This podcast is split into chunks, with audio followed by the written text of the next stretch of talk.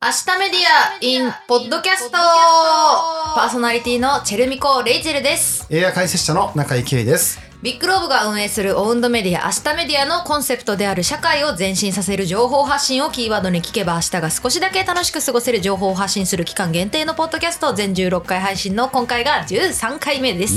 毎回多彩なゲストを迎えながら SDGs や Z 世代など今を反映する内容を通じて時代を切り取っていますが今回のゲストは落語家の桂枝野真さんです。うん。落語家さんですって。落語家というね、うん、職業。お会いしたことあります落語家さん。あります。あるんですね。はい実は僕もあります。イエーイ初めてめ初めてじゃないです かこのパターン。そ大うだ体ねないですってないいないうが多パいターんだけンが多どかったんですけど。はいでもあの落語家さんとお会いしたことあるんですけど、うんちょっとあのこれこの後もしかしたらちょっと説明するかもしれないですけど、私はお話はしてないんですよ。あ、そうなんでどすうね。もぐらいなんですけれどあーなるほどなるほも、どはいでもそういろいろね聞きたいことがあるのいや、で。聞きましょうよ、ね。はい、普通にもうがっつり話聞けたらなとうん思ってます。う。行けはい、それでは。はこの後落語家桂枝野真さんとお話しします。明日メディアインポッドキャスト、今回もスタートです。さあ、それでは今回のゲストをご紹介しましょう。落語家の桂枝野真さんです。よろしくお願いします。お願いいたします。桂井楽しんです。よろしくお願いします珍しい名前。当たり前なんだけ当たりど、前だけどな。落語家さんのね、確かに名前だなという感じで。そうだいね。やーすごい。はい確かに珍しい名前って言われても初めてかもしれない。だって落語家としては多分普通のね、そうなんですよ。多分僕からしたあらる名前まあ、師匠からつけてもらった、そうですね日常生活でも枝野しん、枝野しん言われてますから、うん普通なんですけど、言われてみれば珍しいですね。そうでしょねで、桂も珍しいしねね。確珍かにしい名い前。や当たり前なんですけど。ね。で、そういうこかとでね、落語家さんっていうことで、うん。いや、まあ最低でも私よりは上なんじゃないかって思ってたら、うんえー聞くところによると、枝野真さんは2001年生まれ。はい。今年の6月で21歳うん。という、若い。とてもとてもさ、最近ね、生まれたみたいな。そう、最近生まれましたよ。ね、これ定番のやつやっちゃったよ、やっ私ても。ますなんかやってま結す構その自分のね、生まれた年とか言うと、え、この間じゃんって大人たちがさ、言うね言うやつあんじゃん。あるあるれやっちゃった今。あれやっちゃったよね。 やるたびに、そう、ああれやっの、ちゃった。俺の目線から言うと、はい。っマトリックスの公開よりも後に生まれてるっていうていう、あそぐうらい映画の。のね、そうやっぱそこがあそうるよそう、タイミングね。的にはすごい。 2001年宇宙の旅の、あの、2001あの2001未年年。来、あ未来として描いて意外とた。あの2001年が未来に生まれたっていう生まれそうなんです。すごいですね。すごいですで、ね落語家さんということで、はいえーそんな桂枝野真さんと話す今回のテーマはこちら、えー Z 世代から見た古典芸能ということで。ということでね、落語という古典の世界で活躍されている桂江戸の新さん。Z 世代から見た古典芸能の魅力、これまでの落語界では考えられなかった取り組みまで伺っていきたいなと思っております。そこまでいけるかわかんない。もう、うん桂枝野真さんが謎に包まれすぎてそうだて。 ね。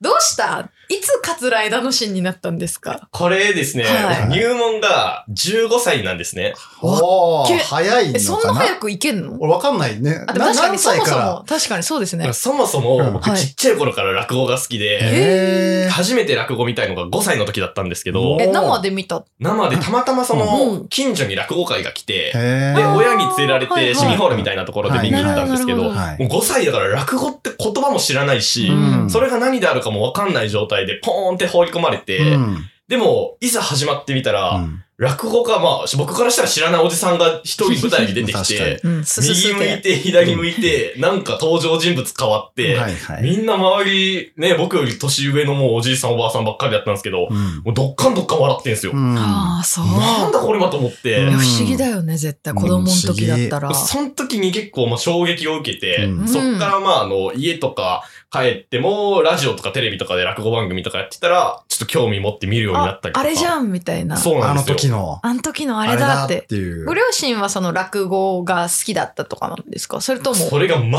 全く好きじゃなくて、なんか来るからい行ってみようぐらいほんのと。たまたまで、へーなんで僕が落語家だった今でも全然落語に興味がないっていう。やばいい ですね。えなんか絶対びっ親くり聞くもんだろっていうね。え、絶対びっくりするよね、でも。うんえ、え、落語家なんのみたいな。いろいろね、多分だってね、うん。いろんなね、選択肢あったにもかかわらずて、か、落語家ってなれるんだ。なれるね。なんかよくわかんない。い意味がわ今のかんない。話でシ言うスとテでムもが。、入門制ってことでしょ入門って言ってましたよねもう。落語家固定制度ってはこと学校とかがないんで、はい。あの、もう、昔ながらのスタイルで師匠に、もう直接会いに行っへーて、弟子にしてくださいってお願いして、師匠がいいよって言ったら弟子になれるみたいな。どうやって会いに行くんですかそれもやっぱり落語会とかの出待ちをして、うん出待ちうんうんか。うんなるほそこど。で声そをかれけるももう全部アナログというかめ、うん体でぶつかりに行くといオーう。ルドスタイルな。オールドスタイルだね。私だったらさ、うんツイッターとかで DM しようかなと か、いう発想になっちゃうけど。そうだね。そうだよっねか。落語はそうはいかないんだ。みんリップでもつけてみるかってでもいう。なツイッターやってないのかなわかんない最近なんか弟子入りとかでも、うんそう、まあ、あの、若い人が弟子で入ってくるときとか、うんなんか師匠のホはいはいームページの予約フォームに、弟子入り志願のメール送ったみたいな人はいま すよ。あ仕事の予約フォームと予かな約のフォかーム、ななんか落語会とかのあーね、予約フォはいはいはいーやムばに、あー普通そにこから行けるのかなって思って師行匠くもみ予たい約なか。なと思ったら弟子入り志願が来たみたいな。とかはありますけめっちゃおもろいなど。えー、でいやーも、まうあ、ん枝野新さんはちゃんと出待ちみたいな。僕はそうですね、師匠が、まあ、桂枝三郎って言うんですけど、はいはいまあ、大阪の寄せ小屋で毎月落語会をやっていて、うんうんそこに弟子入りに行くわけなんですけど、うんうん。もう普段から、もう小学生とか中学生の頃から落語会行きまくってたりとか、うんまあアマチュアで落語自分もやってたりとかしていて、あーはいはいはい。で、まあ結構、まあ落語会にも行き慣れて、落語家さんとも面識があった状態だったんですね。うんいろんなプロの落語家さん。ねまあでもそんだけ若いさ、子 がさ、毎回来てるみたいになったら目立つよいやね。もう目立つよ。本当なんかマークされちゃうよ。めっちゃ浮いてたんで、そうでしょうねまた来たこの子みたいな。うんうんで、その日も弟子入り志願行くんですけど、うん。その日はやっぱり、普段行く落語会と違って、うんはもう緊張で話が入ってこないんですよ。い。なるほど落語えー聞いててもずっとガタガタ震えてて、この後、弟子入りに。もうそれでもう人生が決まるわけですから、そうだね何を枕に言えばいいんや、みたいなこと思いながらこもうめっちゃ緊張して、落語会終わった後、まあ、出待ちして師匠に話しかけに行くんですけう。ど、はいはい。僕一番最後にお客さんとして出て、うんで、楽屋口で、もうガクガクブルブルしながら待ってて、で師匠出てきて、弟子入りしてくださいとか、この後お話しようって言えなかったんですね。あら。どうしようかなと思ってたら、うんうん師匠の方から、この後飯行くかって言われて、えええ。ーかっこよ師匠、見てるね、師匠。いつもと違うなって思ったのかな後から聞いたら、はい落語家って、まあみんな弟子入りをした過去があるわけじゃないですか。はいはいはいはい。なんでこの弟子入り当日の挙動不審さみたいなのを思い出したみたいなんですね共。通してるね。これ、あの時の。そうなんですよ。なんで、もう僕が落語会に来た時点で、うん楽屋では、あいつ今日来ましたよみたいうんな。はいはいはい落語は家なりに来ましたよみたいうんなうんなる感じになってたらしいんですよ。えー、かわい。かわいいね。えそれでなんとかいい。いい弟子入話りできだたな。っていで、ご飯連れて行ってもらったんう。ですそうなんです。近所のイタリアンバルに連れて行かれうてん、素敵イタリアンバルに。子供なのに。フカツラ一問、イタリアンバルに。ァミレスとかじゃないんだね。師匠生ビール頼んで、僕ローストビーフ丼食べながら弟子入りしてくださいっつってお願いして。ローストビーフ丼っていう若いからねワクワク食べたい 自己完結型のね、食べ物を頼んだってい一う個でね。ね、終われたからね。地元関西なんですか神戸なんですよ。あ神戸なるほど。僕も兵庫県なんですね。そうなんですねかあの、川西なんですけど。兵庫県でうはんうんい。うんもうずっと神戸に住んでて。そうです神戸のね方。弟子入りして、まあ最初の1年ぐらいずっと神戸に住んでて、うんその後、まあ東京、あの、大阪に、うんうんあの、まあ弟子修行のためにはい家を借りおてう、引っ越して、えでそっからまあずっとまあ大阪だったり、まあ最近は東京に来たりとかしてるんですけど、うんうん。で、大阪を拠点に活動されてる方だから、大阪の近くのところに住んで一緒についそうてでくす、みそたういでな。す。うんへいやど、ーどんなことやるんですかなんかこれ、修行って、修行。なんかあんまりイメージつかないあーつかないで落す語ね家思うんのです修け行ど、はちょっとわからん。まあ昔で言うと、うんはい。師匠の家に住み込んで、ねはい。で、師匠の家の掃除とはか、い身の回りまあのね。身の回りのことをやるみたいなのも修行だったんですけど、うん最近は師匠の住宅市場が変わってきてるんで、弟子部屋がなかったりとかして、うんまあーあ、うちの師匠もマンションに住んでるんで、なんで、そっか。まあ僕は大阪に一人暮らしそっ。か、マンションに住んでんだな、落語家さんでもな。そうだね現代の人なんだもん。戸建てじゃないからね。そうか、そう日本家か。屋のイメージあるじゃないであするか。あるあるある。もうマンションなんで、はいうんなんで僕はまあ大阪で自分もマンション借りて、通い弟子って形で、まあ、師匠の家に行って、1対1で面と向かって稽古をつけてもらったりえ、とか。超いいじゃないですうか、んでも。あと、師匠の荷物を持って仕事についてはいいはいはっいて着物を着せたりとか、はい太はい鼓を叩いたりとか、はいお茶出したりとか、まあ、いろんな仕事があるんですけど、うん忙しいんですな。うんまあそれを3年間やって、まあ、落語家としては一人前になれるっていうのが、まあ、うん大阪の落語界のルールなんですよね。うあーん3年間っていうのが。それはでも、あれなのかな一そあるののか、当時ついてはた師匠の年齢っていくいつぐらいだったんですかえっと、僕の師匠が、うんまあ今年で61とかなんで、おー弟子入りした当初うが、んまあ、50後半とかですね。だとすると、弟子入りした時って自分の父親よりもはい上の人っていうことですよね。ですね。確かに。はいはい結構、なんていうかね、社会経験としては結構強めの体験じゃない、そ 不れ。思議な経験ですよね。いいや、本当に僕ねえも当時中学3年生とかで、うんまあ弟子入り志願に行って、中学卒業して同時に弟子入りしたんで、はいはい。もう、なんか、初めての社会経験が落語会。そうだよっていね。うそそそうっかそっか。落語会ってやっぱり、まあ昔ながらのしきたりとかルールとか、うんまあそういうのもきっちりある世界なんで、んそういうもんだと思って、社会とはこういうものだみたいな、社会経験1年生として、もう寄せ小屋とかに入ってたんで、うん結構まあ不思議な体験でしたね。うんうんうん。いやもうだってさ、一般社会とやっぱ明らかに多分違うと思うんですよね。その違いますね。なんていうか、まあ保守的な会世界だと僕は思はいってるんですけど、合ってます、認識は。まあそうですね、やっぱり、なんか、今の普通の、あなんか最近の会社とかうんの、なんかカルチャーとかに、うん触れた瞬間に、あ、落語界ってやっぱ違うんだみたいな、うんちょっと特殊なんだみたいなのは感じる瞬間はありますうんうんね。うんうんうん絶対違うよいやね。絶対違うよ。うん。だってねえ、あの、徒弟制度みたいなものって今会社とかないから、そう ね間違いないそそもそもそももねそうなんです。そうそう。あとなんかあの、ねえ、本当にこれオンエアできるかわからないけど、コンプライアンスとかもさ、厳しいじゃないですか、会社とそかうさ。だね。でもこの徒弟制の世界って、こう曖昧な部分がめちゃくちゃ多いというか、そうですねん決まっルールが決まってるわけじゃないからね。決まってないからねうん個と個のやりとりになっていくわけだからね。うんなんか家庭とかに多分近いですよね。そのそうルそうーそうそうルが見えないというかうんうんうんうん、個別に違って、で、本当なんか師匠と、うんまあ弟子っていうのは、まあうん親と子みたいな関係でもありますし、うんやっぱ落語界って年功序列なんいやまであ、そうでしょうね。一日でも早く入った方が、兄弟子先に輩。兄弟子なんですよやばね。へえ、そなっんでか。年齢は関係ないんだ。とタッチの差で一日遅れで入ったら、もうそれだけで後輩になって、兄さんって呼ばないといけないみたいな世界なんですよ。へえ。なんで、僕は、それ守ってんですかまみんな。みんな守ってるんで、へなんかー15歳で入ると、うん年下の、年上の後輩がめっちゃ増えるんですね。そうだよそうね。だね。 1年とか2年経ってくると、まあ後輩も何人か入ってきうて、んうんで全員でも30とかの後はいはい、はい。輩ができるんですね。不思議だねで、。30の後輩に兄さんとか言われ て、兄さんってでご飯行ってもまあ僕がご飯をおごるみたいな、あそういう仕組みそういう仕組みになってます。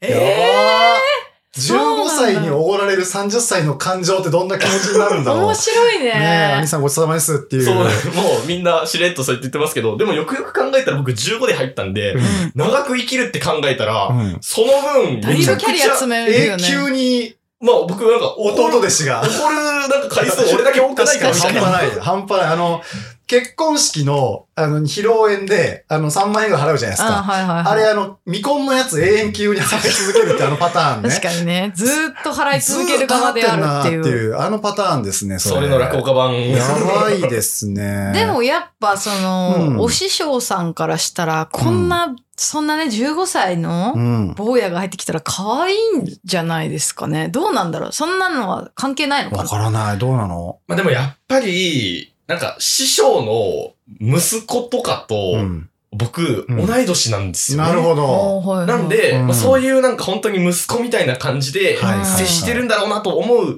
瞬間もありつつ、うん。でもやっぱり、まあ、落語の稽古とか始まったら、うんまあもうもちろん厳しく。そこはうねん、プロとして。そそうね。っか。え、いやどんなこと言われるんですかいやもう本当に、僕最初の頃、稽古、まあ、三遍稽古って言って、はい師匠が目の前で3回落語やるんですよ。うん。で、それを目の前で聞いてて、うん3回やってる間に内容を覚えて、うん。 3回終わった後に、やってみって言われて、えやらないといけないみたいやな。ば。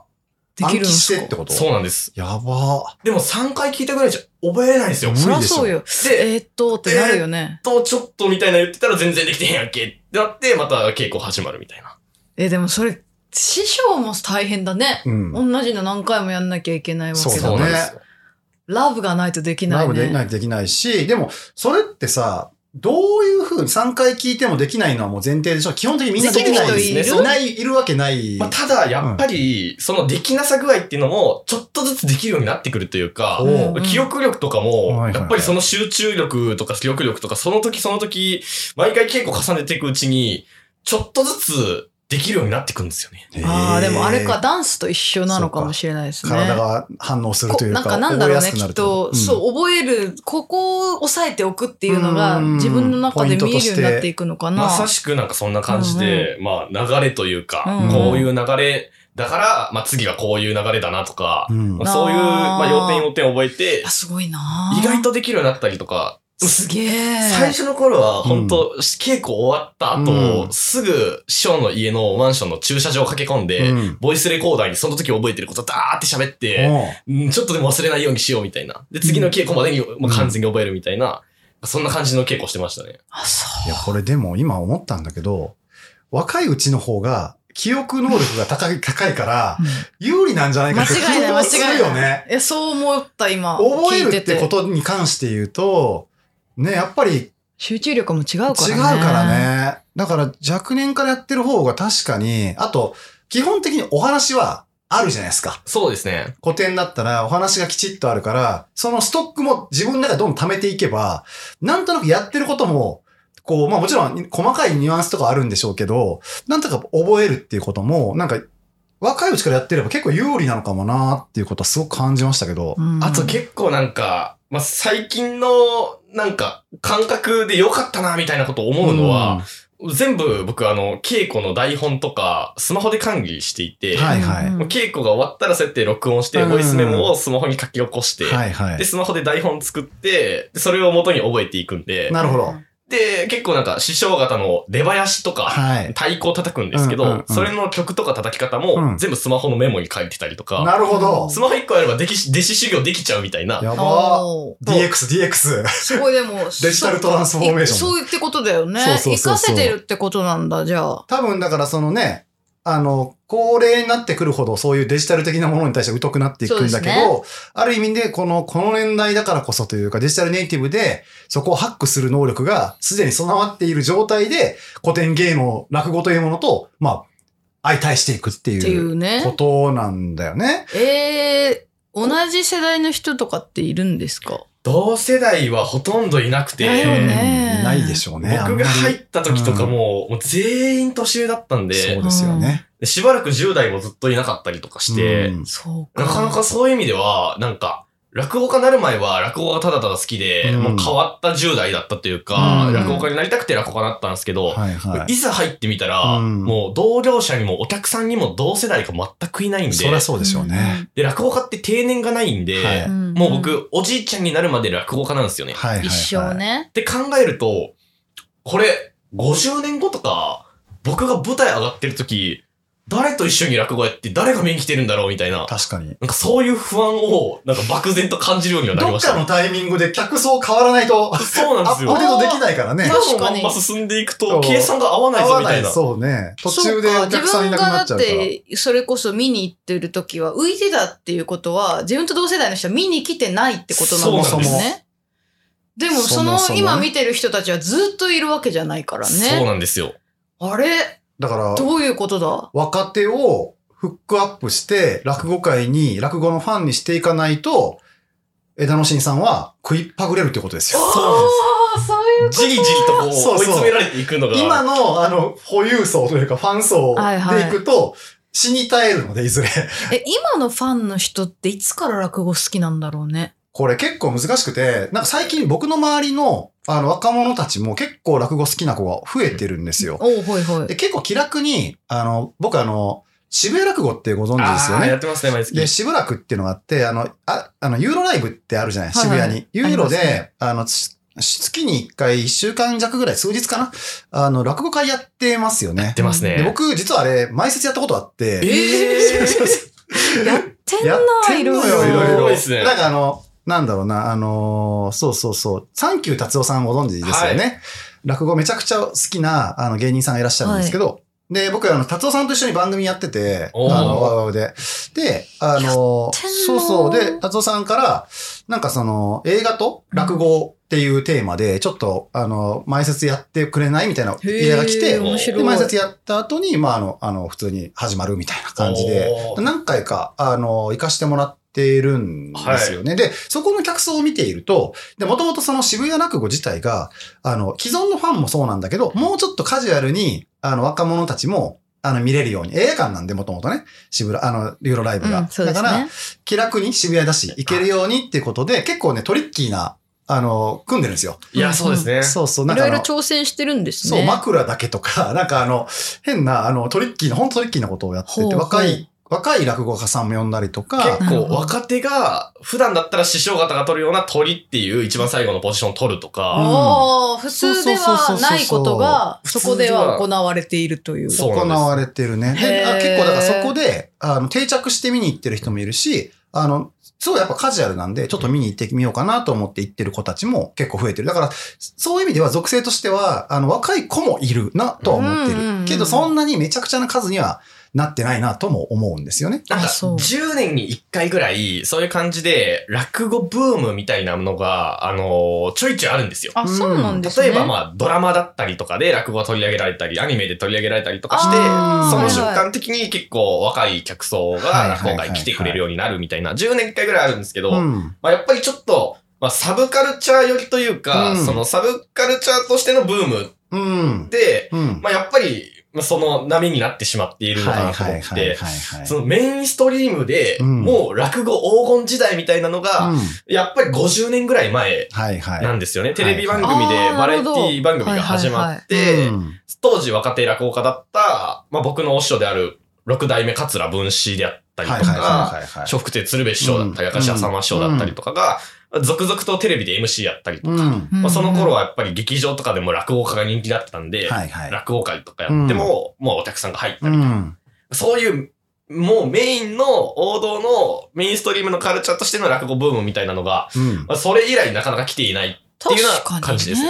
そういうことだったんだ。でもそういう意味では、その、もう今後の飯の種の話でもなってくると思うんだけれども、はい枝野新さん自身はこれから落語界を、今の逆に言うとね、自分も生存するためにも、はい。どうにかしなきゃいけないっていううんうん問題があるわけですよね。そうなんですよ。その中で、あのークリエイティブチーム Z 落語はい。というのをやられているということですけれども、これはどういうものなんですか、これはですね、まあ同世代の、はいあの、クリエイターと一緒に、うん。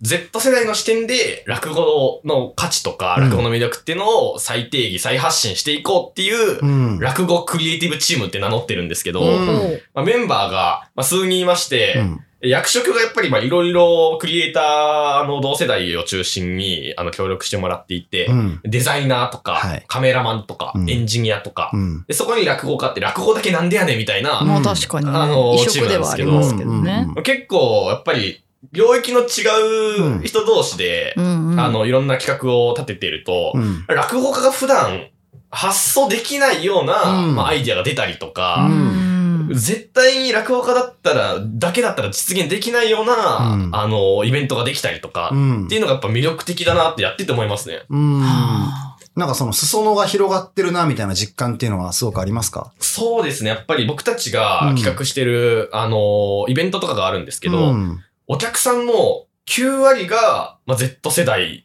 うん同世代なんですよなるほど。 10代後半、20代前半しか、うんうんほぼいない落語会みたいな、すごいですね。普段僕が寄せ上がってたら絶対見ないような光景が、 えー、でもいいですねね。ちょっとなんか嘘みたいだなってやってて思うんですけど、本当に。になんか、そう、面白いですね、やってて。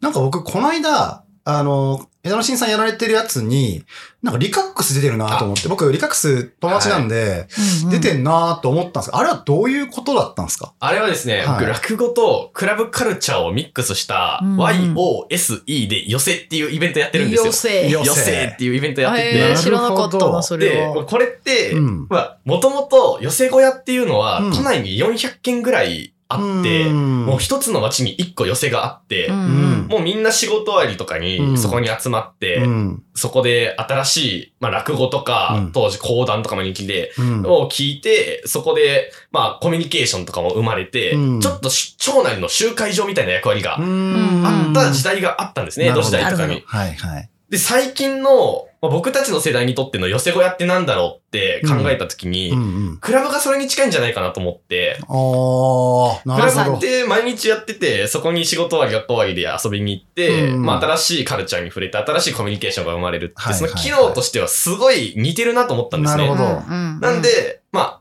落語とクラブカルチャーをミックスして、うん新しい時代の寄せを作ろうみたいなコンセプトで企画したイベントなんですけど、うんうん一昨年かなうんの12月に東京で初めて渋谷でやって、で、そこから地方にちょいちょい行ったりとかして、うんで、去年の年末にまた東京でやったんですけど、うんうんでその時のゲストに、ちょっと僕もなんか普段から、うんまあよく、あの、まあクラブとかもたまに遊びに行ったりとかしてるんですけど、うんまあリカックさんとかもめっちゃ好きで、うんうんうんちょっとぜひ出ていただきたいなっていうのでお声かけしたんですけど、なんかすごいさ、想像つかなかったっけ落語とリカックスって、どういうことみたい何な。をやんの そうそう。っていうえ、リカックスがなんか一個講座やるのみたいリカックスは何をやな。んの何をや、何を DJ やったってことだよね。そうです。ただ、あの、いつもと違うのは、はいまあ、僕が落語した後にリカックスさんの出番だったんですけど、はいはいはい落語家って、出囃子って、うんあの、言って、さ三味線と太鼓で、はいはいあの、チャカチャンギンチャンギンチャンつって、はいはいはい落語家出てくるんですよ。はいはい。それを DJ が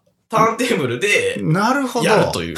なるほど。出囃子が、出囃子も兼ねてるっていうので、出囃子も兼ねつつ、回しもしつつってそこうとでなんだ。す、そうです。なんで、出囃子。子、まあ DJ の、まあリミックスした出囃子に乗って僕が講座に上がって、なるほで、ど僕が。落語終わると、まあリカックスさんが音を鳴らし始 めて、リカックスさんのプレイ時間が始まるっていう、すごいなすものすごいハイブリッドな。試される企画ですね。確かにね、受け取り受け手の。取り手のこのリテラシーのそうそうそう。に委ねられるってい乗っう。てたのが急に急に 始まったみたいなそうでしんょ。んうんほーいや、面白そうでもすごく。ねこれでも、あの、師匠とかはどういうふうに、この枝野新さんのこの活動を受け止めてるんですかなんか最近、確かにね。師匠とか周りの先輩方に、はい。徐々にこの Z 落語っていうのがあるらしいみたいな。お師匠も。噂そうなんにですよ。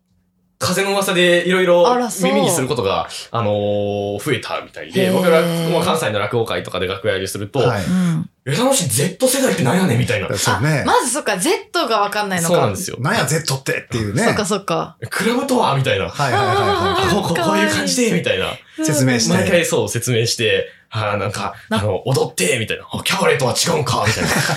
そうね。 でも師匠一応の師匠の時代はね。興味津々に聞いてくれるん ですなそうなんですよいいね。すごい。あの時、ローストビーフ丼食ってた枝野新が。ああ、巻き込んでね、周りを 巻き込んでね。やっとるとで。もやっぱシーンができる時ってそういうプレイヤーが何人かいて、うんで、やっぱ別のジャンルと組み合わさった時に、んなんかこう、生まれるものがああるなって思うから、すご、く、もうそれで言うと、うん落語っていうのが異色ではあるけど、うん結構真ん中の正攻法なやり方な気がするっていう王道か、でそあるとの、うん、シーンを作るはいにはいはいはいあたってっていうのうんがうんうんう、んすごい今聞けて面白い。そう なんかね。やってて思うのは、うん落語って確かに、落語って言葉だけ聞くと、うんめっちゃ古典的とか伝統的みたいなうんイメージになりやすいなとは思うんですけど、うんうん。じゃあ実際普段日常生活で落語に触れてますかって言われたら、うんなかなか落語会に行ってますっていう人少ないと思うんです。僕たちの世代だと特に少なくて、うんそういう人にとっては、言葉のイメージは確かに古いかもしれないけど、